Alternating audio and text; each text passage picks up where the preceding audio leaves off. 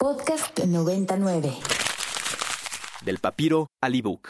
Las letras no se crean ni se destruyen, solo se transforman. Siempre un nuevo libro por comenzar.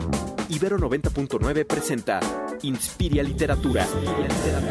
Las historias que nos estremecen y fascinan. Con fusca y con cachiporra, te pasa a andar de guarura. Mejor yo me echo una chela y chance enchufo una chava, chambeando de chafirete. 12 del mediodía con 5 minutos. ¿Cómo están, queridísimas Inspirias, Inspirios e Inspiries que nos escuchan? Yo soy Eduardo Limón y como cada miércoles tengo asignado conducir este programa que genera una travesía así profunda por el interior de libros y literatura. ¿Cómo están? ¿Cómo les va en este miércoles en el que por allí se están vendiendo boletos para Madonna? Y no lo logré, yo estuve desde la madrugada en esa cosa, no voy a nombrar el nombre de, no voy a decir el nombre de esa empresa, pero ahí anduve yo conectado desde la madrugada y no lo logré. ¿Por qué esa empresa a la que me estoy refiriendo y que todos ustedes saben cuál es, da tan mal servicio y te pone a sufrir? Nadie lo sabe. Pero ahí está, y es la única disponible. La única, la única. Si con ella no la libras, no hay forma pero todo en el sistema determinado para las preventas está orientado a que el usuario sufra y a que el admirador de un artista se la pase de la peor forma posible, para que no consiga los boletos y todos los revendedores luego los tengan, o algo así. En fin, disculpaban ustedes, queridísimos Inspires, hoy andamos un poco de mal humor porque de veras cómo te desgasta tener que hacer algo que en otros países funciona y aquí, simple y sencilla, llanamente, no no sirve nunca. En fin, me quedará el mal humor poco a poco, se me irá disolviendo porque el día de hoy tenemos a un grandioso invitado, todo lugar común para referirse al personaje con el que vamos a conversar el día de hoy. Es poquito toda vez que se trata de una obra, la suya, influyentísima para muchas agrupaciones de rock de nuestro país y además también muy influyente para otras plumas. Sin más rodeos, voy a saludar aquí en Viviria el día de hoy el de gala para recibir en estos micrófonos al grande Jaime López. Querido Jaime, ¿andas por allí? Sí, Eduardo, mi cítrico amigo, amaneciste ahora sí que ácido haciendo honor a tu, apellido. Hoy en la mañana era yo, como siempre, un limón dulce, pero te van acidificando el día y ¿cómo ves, mi querido Jaime? Te ponen de mal humor. Uno quiere pasársela bien, pero luego los servicios que ofrece el país de este tipo de cosas están orientados para que te la pases mal. De lo que se trata es de que sufras. ¿Cómo ves, mi Jaime? Bueno, mientras no estés de mal amor, todo, todo está bien eso, eso. El, humor no se te vuelva tumorcito corazón, todo, todo bien. Eso. Oye, qué gusto. vaya por eso. Qué, gusto este hoy, la verdad, pocas veces en la vida, creo que a, lo mejor es la primera que te oigo en ese mood. Este, lo digo en inglés para no repetir humor. Oye, pues sí puede ser, ellos Regularmente trato de defenderme ante esas cosas, pero hay veces en que de plano sí me botan la canica. Y hoy sí me la botaron, mi Jaime. Pero pues, ¿qué podemos decir? ¿No? modo, sufrir, sufrir, no se va a resolver y no va a pasar absolutamente nada. Entonces, ni modo, mi Jaime. ¿No? Con a, la, a la Clearwater Revival vas a hacer Lalo Bad Mood Rising. Ándale, Jaime, ándale, así va a ser exactamente. Así me transformaré. Pero mira, la verdad es que poco a poco iré disolviendo mi mal humor porque tengo oportunidad de platicar contigo. Miren, para todos quienes nos escuchan en este momento, la amistad entre mi querido Jaime y un servidor se fundó hace años cuando Jaime había publicado eh, Lírica, un libro que publicado o editado por Cali Arena, circuló muy bien, pero estamos hablando de los años 90 del siglo pasado, el finales de los 90 del siglo pasado, y ahí estábamos. ¿Cómo dices, Jaime? Yo lo entregué en 96, como a mediados, casi tirando las finales, y salió en 97. Exactamente, justamente. Que, como, bueno, que como, detalle, Lírica traía la letra de Chilanga Banda, y en ese interín, en lo que yo había entregado el libro y salió el libro, explotó la versión de Café Tacuba de Chilanga Banda. Yo me acuerdo que a los editores les decía, póngale un cintillo del editor, digo, del autor. De Chilanga Banda, claro. Eso, nunca se lo pusieron, pero no es queja, es información. Eso, es un detalle colateral, es un detalle colateral nada más para ubicar ahí el momento, la coyuntura en la cual justo apareció ese primer libro que ha fundado, bueno, una parte de lo que tiene que ver con tu carrera, Jaime, en la que también has producido literatura y ese es el motivo de nuestra charla del día de hoy. Ya está circulando, queridísimos Inspires, por todos lados, publicado por Catacana Ediciones, Catacana Editores el más reciente libro de Jaime López, Paramesio y el cantar de Casimiro, que es una aproximación poética al haiku y a la, me da la impresión hasta como una crónica y media personal. En fin, cuéntanos un poco, Jaime, cómo surgió la idea de Paramesio. Bueno, es una cosa para necios, yo creo, este, en, el mejor de los sentidos de la palabra, porque luego la palabra, ya ves que hay palabras que tienen esa doble carga, tan afectiva como expectiva, ¿no? Eh, para mí, necio en sentido estricto sí es un insulto. En el sentido afectivo, pues bueno, dices, a lo mejor es como el loquito del barrio, ¿no? Pero este digamos que entre una carga y otra de la palabra no es exactamente que haya jugado en paramesio eh, desde ese punto de vista. Ahorita estoy simplemente gonorreando. Pero bueno es un poco para soltar nervio para eh, a ver si el gran simpático no se me vuelve antipático. Pero en fin en, en, el principio más bien fue el cantar de Casimiro, porque fíjate que poco antes de la famosa pandemia, no fue a propósito de, pues ah, me puse a escribir una especie, viendo ahora sí que de la lírica a la épica, pretensiones aparte. Eh, quería yo hacer algo narrativo, ahora sí que como una especie de novela en verso. Eh, yo no lo sabía en ese momento, pero me iban llevando esos versos perversos, verso por verso, a esa acción escénica eh, aterrizada en el papel. Y entonces pues surgió este personaje de Casimiro, que ya en el nombre lleva ahora sí que la maldición, es un ciego. Desde luego hay cierta alusión a los grandes ciegos de la poesía, empezando por, no de Homero, pero sí Homero, y por el gran Jorge Luis Borges. Entonces, pues Casimiro de repente empezó como a desprenderse, digamos, de esa metáfora y tomó vida propia. Entonces, como personaje me fue llevando en verso a estas acciones escénicas eh, empezó a tomar vida propia y en eso se atravesó la pandemia y como yo no padezco de claustrofilia, más bien de claustrofobia y, y sí de claustrofilia, pues para mí el encierro obligado, más allá del toque de queda tácito, pues significó simplemente como volver al útero, una especie de, de retorno al útero, que si bien no padezco de complejo de Edipo, sí de complejo uterino. Entonces, esto me dio el chance de estar todavía más clavado en esto que me llevaba cada vez más a, algo que terminando el primer capítulo vino el segundo y luego el tercero.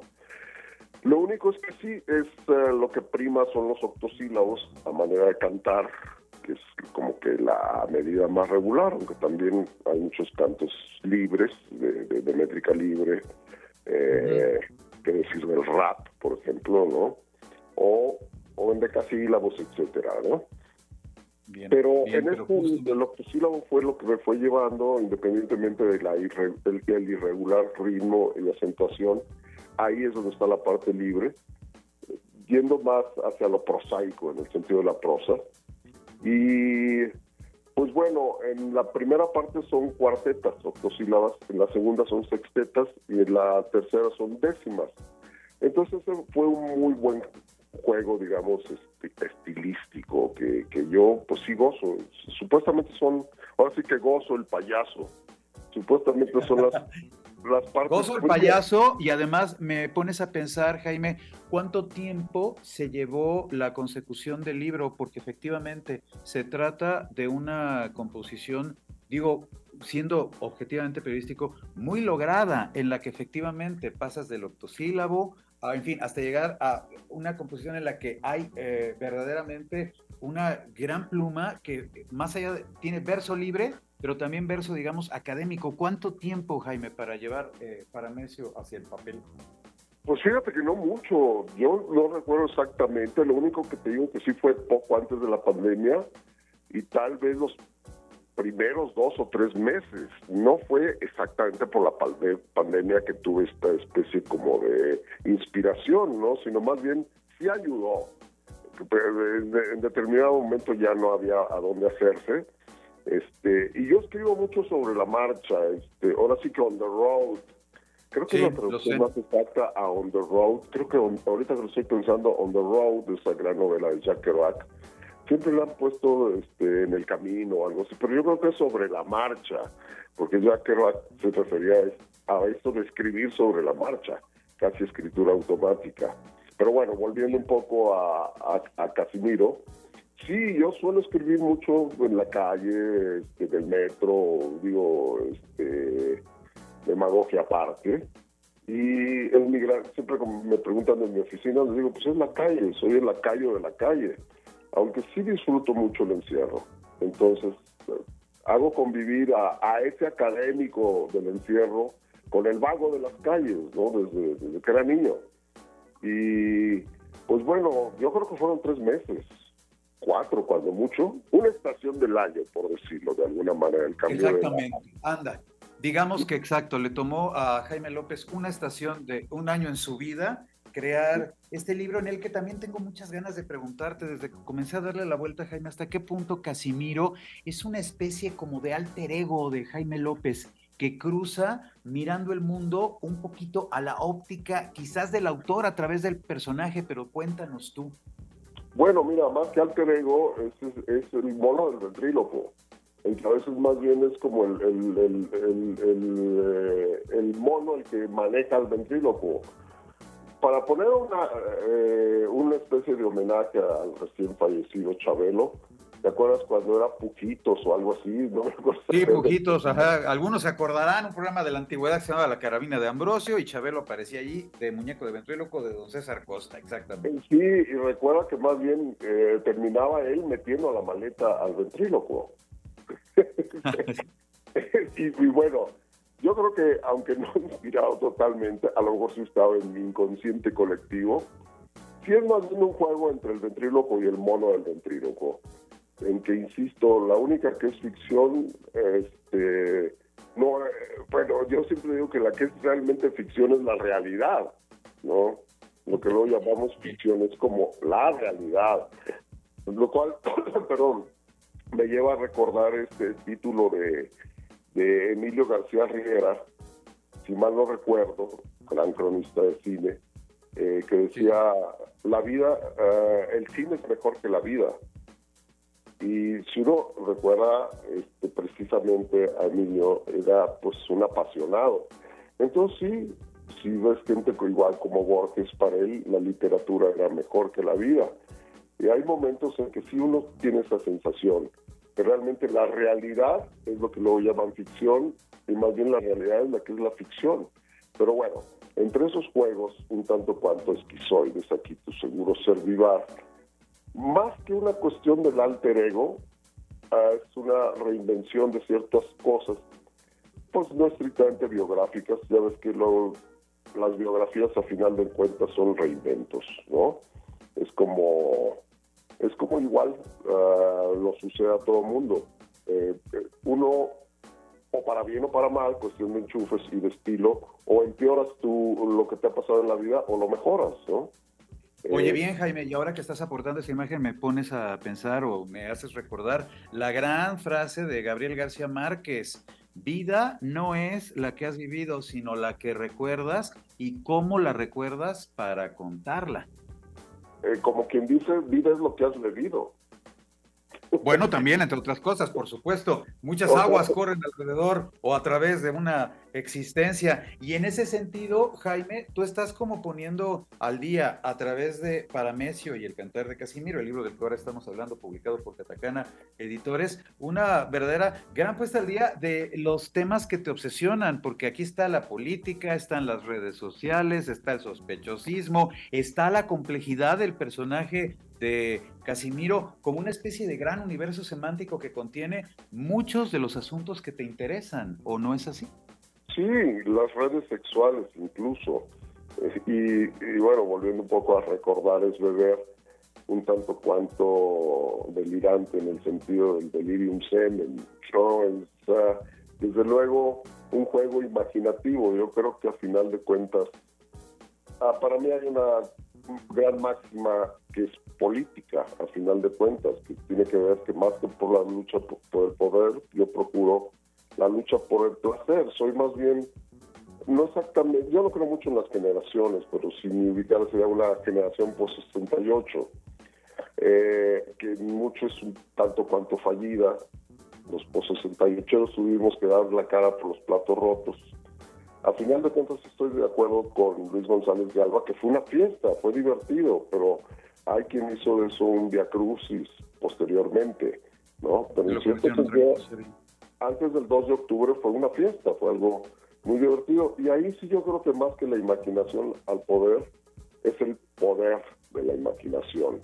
Y entonces, a través de eso sí hice todos estos juegos de los que estás diciendo, y al final de cuentas me encanta. O sea, la política como tal ah, no, no, me, no me llama la atención tal como, como sucede en eso que a pesar de ti de mí llaman realidad. Porque muchos no son realmente políticos, ¿no? Eh, muchas veces en un juego poético es más una acción política. Entonces por eso digo más que la eh, imaginación al poder es el poder de la imaginación.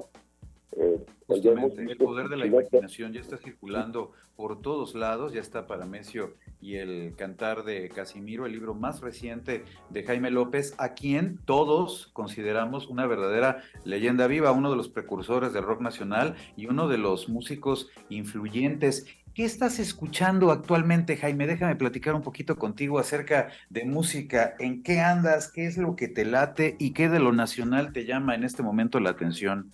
Mira, leyenda viva. Oye, por Dios, señor don Leyenda Viva Jaime López, dígame, ¿qué está usted escuchando? De todos esos grupos a los que ha influido, ¿hay alguno que en este momento le esté, no sé, acicalando el chivigón? No, fíjate que no. Aunque la nostalgia no es sigo repitiendo que es un animal estéril, no creo mucho en la nostalgia, o sea, ahora sí que living in the past, pero sí en el pasado como un gran acervo, eh, por decirlo, por decirlo menos, que aún me sigue nutriendo. Este, no es que esté en contra de lo que esté sucediendo recientemente, de hecho, desde tiempo atrás he estado desfasado, nunca he estado exactamente en mi época, de hecho, por eso te digo que no creo mucho en las generaciones, cierta contemporaneidad pues yo creo que más bien es flotante. La música es un punto de contemporaneidad eh, y hay una edad que también todos somos contemporáneos, ¿no? Pero no, yo no, es que vuelva a lo que he oído antes en la vida por una cuestión de, nostalgia, sino más bien porque hay muchas cosas que todavía no comprendo y apenas me empieza a caer el 20 de cosas que me, ah, ahora sí que me saturaron en determinado momento de mi infancia, de mi adolescencia, y bueno, hacer convivir las distintas edades de, eh, que, en la, con las que has pasado es todo un reto, porque si no tienes una vejez insoportable. Entonces, de lo más reciente yo te podría decir, si vamos concretamente con el rock, ahora sí que el rock, sin discriminación de que si es de México o si es de Inglaterra, o eso yo creo que hasta donde he llegado fue hasta finales de siglo, en que Fastball, Cake, este, bueno, la misma York, este, Jack White, eh, ah, y algunos más que ahorita pues ya para algunos han de ser unos vejestorios. Eh, no estoy muy al día de lo que sucede de un tiempo para acá. Eh, lo que estoy Pero esos son artistas que admiras y que has escuchado también, ¿no? De lo más reciente, incluso al hijo de Bob Dylan, Jacob Dylan, con, con, su grupo esto los los ¿qué? Flowers este, los Flowers ajá justo sí um, te digo de repente me sorprenden cosas que oigo si voy a un restaurante y que no sé ni quién ni quiénes son no este por ejemplo estaba el otro día este oyendo una que decía cómo decía este y además no me no, no, no me importa o no sé qué no importa nada o algo así Bien, pero entiendo, en todo caso se trata de un panorama musical del que tú tomas muchas cosas que te emocionan. Ahora que estabas mencionando Jack White, digo, sí, por supuesto, un bluserazo, y al final eso, y también en la escena nacional, músicos o agrupaciones a las que tú has influido, pero también mucha música que está bulliendo y que en muchos casos tiene que ver pues con la materia blusera y rockera, que es como una parte fundamental, ¿no? Del ADN que genera tu música, Jaime. Pues sí, mira, a, veces uno dice muy a la ligera, me gusta el blues. No, a mí no me gusta todo el blues. O sea, obviamente te puedo decir gente que hace blues desde la antigüedad hasta, hasta ahora que, que me gustan. Más bien, me gustan los individuos más que las generalidades. O sea, del blues, hablamos de Elmore James, por ejemplo, o Lightning Hopkins, o Mississippi Young Heart, o Elizabeth Colton. Eh, que casi no se nombran. Digo, no estoy en contra de B.B. King y de Moody Waters, este, pero a mí realmente de arrebatarme, por ejemplo, Johnny Winter. Y Bien. Ah, que, hasta hace poco, bueno, no hasta hace poco, hasta tiempo después se le tomó como el que llevó el blues a su máxima expresión, como quien dice blues progresivo, pues fue Jimi Hendrix. Al final de cuentas, él llevó el blues a algo que nadie ha rebasado. Ah, más allá de Jimi Hendrix, yo veo que hay gente que hace muy buen blues, Jack White, por ejemplo, más allá de que lo pretenda o no, este, ah, tiene una gran carga cultural que obviamente le sale, le sale de la piel, ¿no? Y, Bien, entiendo. Y, sí, no, no, no pienso yo que, este, que, volver, este, insisto, al pasado y estar siempre en el blues. Para mí el blues me sigue aportando cosas muy actuales. Jimi Hendrix sigue siendo actual, por supuesto, y los virus siguen siendo actuales, claro, cuando la música tiene esa carga genuina, es casi casi que atemporal, ¿no, Jaime? Pues sí, rebasa todo tiempo, es así contemporánea en todos los tiempos, ¿no? Yo creo que es a lo que llaman clásico. Eh, Eso, va, sin despreciar lo típico, va de lo típico a lo clásico. Yo sigo admirando y, creo para no hablar ni en femenino, ni en masculino, ni en E, yo creo que la voz rock and rollera más importante es Janis Joplin. Y lo hizo en un mundo de puros hombres, o de una gran mayoría de hombres, sino sin discursos feministas, ni mucho menos. O sea, simplemente eh, brilló a pesar de la presión. Entonces, a pesar del entorno en el que se desarrollaba, es muy cierto, y se convirtió en una precursora en ese sentido, pero exacto, sin en pues principio tener el... Si acaso le llegó un poco a los talones fue esta también Amy Winehouse, sí, este, también del famoso Club de los 27, pero más allá del morbo, yo creo es que ella es la que se acercó un poco más allá de Joplin, pero sigue siendo la voz más importante, así como yo diría que Hendrix en el blues es eh, ahora sí el ¿cómo dicen los españoles? El, el, el, este, el no va más. Ándale, el no va más, la punta de flecha. Sí, grandes influencias que naturalmente, y me encanta lo que señalas, contemporáneos todo el tiempo se convierten en clásicos. Jaime, regresando un poco a Paramesio el cantar de Casimiro, ¿hay el proyecto de llevarlo a tus conciertos? ¿Quieres hacerlo parte de tus toquines, esto es, en algún momento de las próximas presentaciones que tengas, sacarás de repente algún poema que integra el libro o una parte la leerás. ¿Hay esa idea para tus conciertos? No de, no de origen, porque sí, eh, además del respeto real que tengo a los escenarios, eh, yo sé que ahora muchos poetas o escritores aderezan eh, lecturas con este, pues casi performance y este rollo.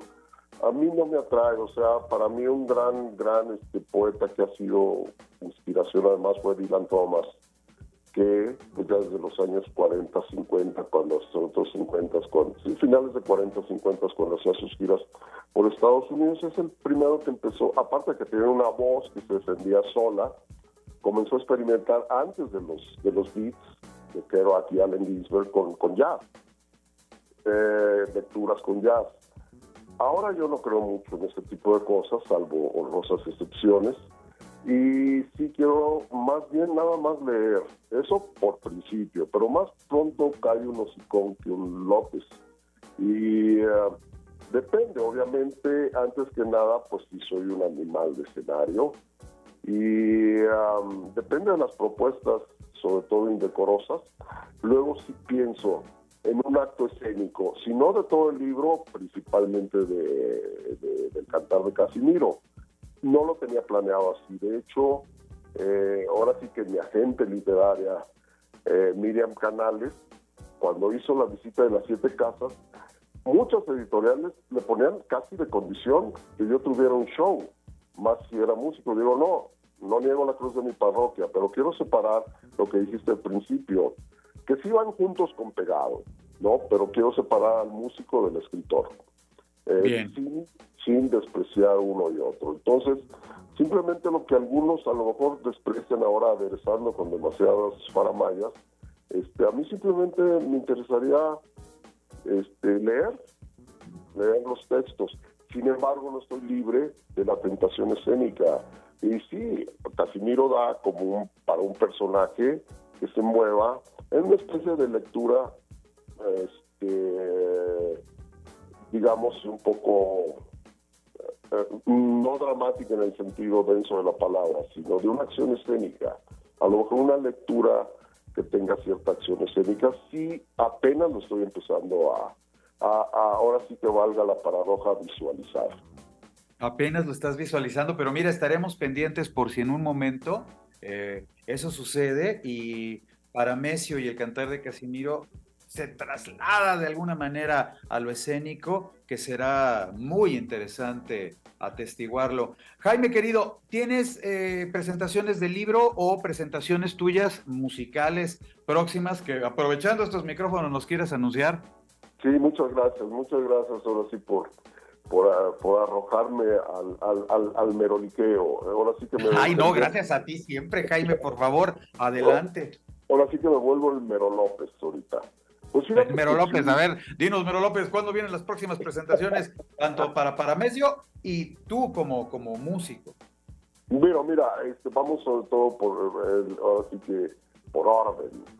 Viva el desorden, pero vamos a poner un poco de orden. Lo más próximo, si no me cae un rayo por optimista, será el 15 de mayo, que es lunes, si recuerdo, en el péndulo a las 7 de la noche, ahí en el, en el, eh, péndulo de la Roma, en el, en el foro del tejedor. En la presentación, ah, digo, ya se hizo una en minería, en la Feria del Libro en febrero. Esta sería la segunda, eh, a las 7 de la noche. Y luego, casi inmediatamente después, más o menos a la misma hora, en el Colegio de Escritores. Entonces, en la, el 18 de mayo, en esa misma semana serán dos presentaciones de lectura, más que nada, de una parte del, libro, ¿no? Eh, hemos hablado más de Casimiro y no de Parameso, que como bien dice, son descendientes del haiku. Eh, entonces están eh, estas especies de, de, poemas breves pero expansivos. Entonces haré una lectura tanto de unos como de un fragmento, igual de un fragmento de Paramesio como de de, este, de Casimiro hasta que el bostezo lo separe. Y... Cosa que no sucederá, porque si algo no va a suceder con este libro es el bostezo, mi querido Jaime. Pero te interrumpí, por favor, continúa. No, sí, disculpa, me estoy curando en salud, ¿verdad? Me tiro al piso para que me recojan. Pero bueno, ya a esta edad creo que es más difícil que me recojan. Pero bueno, el, el, este, estoy en la edad del erótica del 69. Aprovechenme porque me les voy. Bueno, eso es realmente lo que quería anunciar. Pero bueno, la siguiente, la, como tocada en el mismo foro del tejedor será el 28 de mayo, viernes 28 de mayo. Este, 10 días después, justo 10 días después. Exactamente, eso es lo que está más inmediatamente. Luego, si hay una presentación en San Luis Potosí por ahí del 6 de julio en la Biblioteca Central.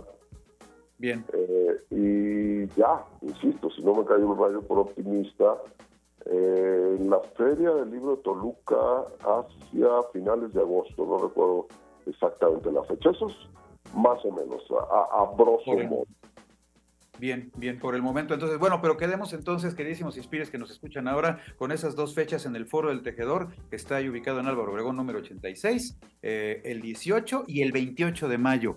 Jaime López, tanto con Paramesio y el cantar de Casimiro, el libro que hoy les estamos recomendando muchísimo, y Jaime López con su guitarra, con su blues y sobre todo con sus letras, experiencia que siempre entraña verdaderamente un momentazo estético que no se pueden perder.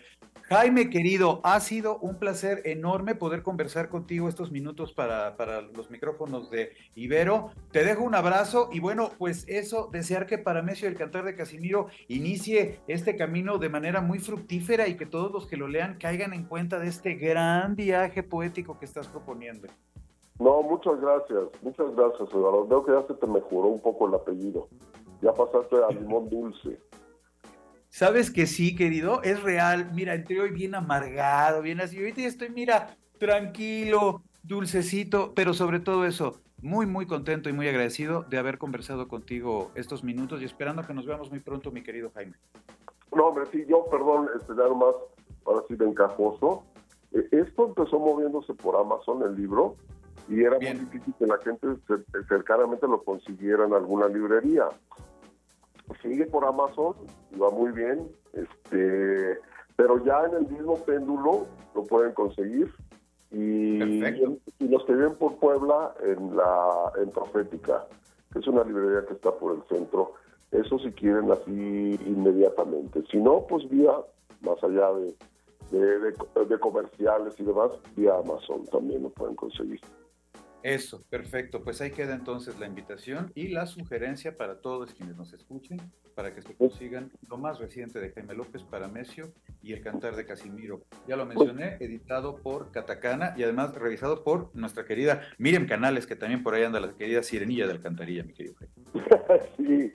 Oye, pues bueno, ya nomás me, me despido diciéndoles placer o no ser, ese es el reto. Ese, justamente. Querido Jaime López, te mando un fuerte abrazo. Nos vemos pronto y te escuchamos siempre. Tijuana Ranas, un abrazote. Muchas gracias. Gracias, gracias, a ti. Jaime López, ni más ni menos. Miren, Café Tacuba, maldita vecindad, una zona importante de la barra. Varias cosas no existirían o no serían lo mismo si no antes hubiese llegado con su guitarra, sus canciones y su manera tan particular de crear genuina poesía, Jaime López. Bien, nosotros nos vamos al corte, ahorita regresamos. Oigan, vamos a estrenar dentro de la biblioterapia seccioncita de mesa analítica, diversos asuntos que tienen que ver con lo editorial y hoy nos vamos a dedicar con dos autorazos buenos amigos a platicar acerca de los privilegios o no que entraña la autopublicación que de repente se ha puesto tan en boga. Pero eso, ¿sirve o nomás es trampa de marketing, librera? En fin, ahorita lo vamos a definir. Nos vamos a un corte, regresamos, no se vayan. Esto sigue siendo Inspiria. Punto y seguido. Inspiria Literatura. Regresamos a Inspiria Literatura por Ibero 90.9. Para más contenidos como este, descarga nuestra aplicación disponible para Android y iOS o visita ibero909.fm.